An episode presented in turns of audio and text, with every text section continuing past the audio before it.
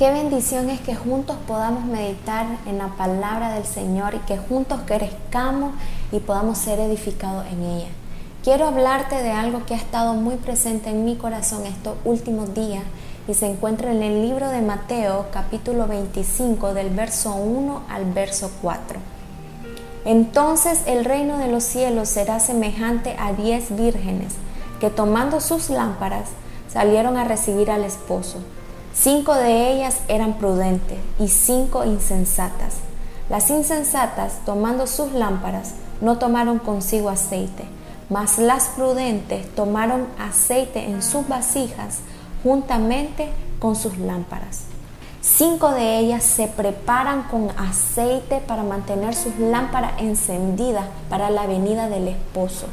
Y cinco de ellas se despreocuparon y no buscaron del aceite para mantener sus lámparas encendidas.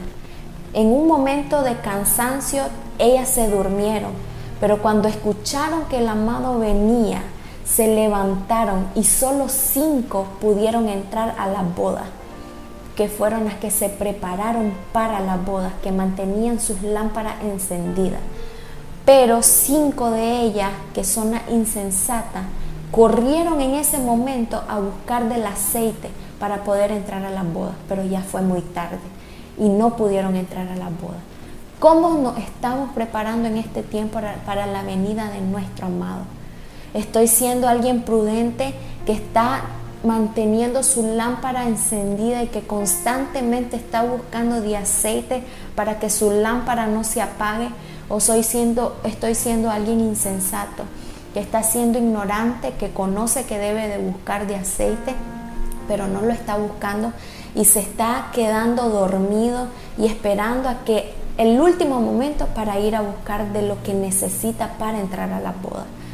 El día de hoy yo quiero motivarte a que busques de la presencia del Señor, que sea esa persona diligente, que ama realmente al Señor y que busca del aceite para que su lámpara no se apague y para estar preparada y lista para la venida de su amado, para la, boda del Cordero.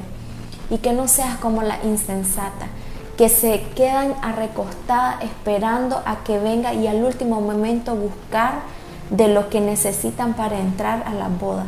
No, necesitamos ser diligentes y amar primeramente a Cristo para que juntos con Él podamos reinar en eternidad. Es importante que mantengamos nuestras lámparas encendidas, llenos de la unción del Espíritu Santo, del aceite que el Espíritu Santo nos proporciona para que mantengamos nuestro corazón ardiendo de amor, ardiendo de pasión, ardiendo de, de ganas de conocer, de ver y de esperar la venida de nuestro amado. Que esta palabra sirva para edificarte y para llevarte a, que cada día busques más de Él. Que Dios te bendiga.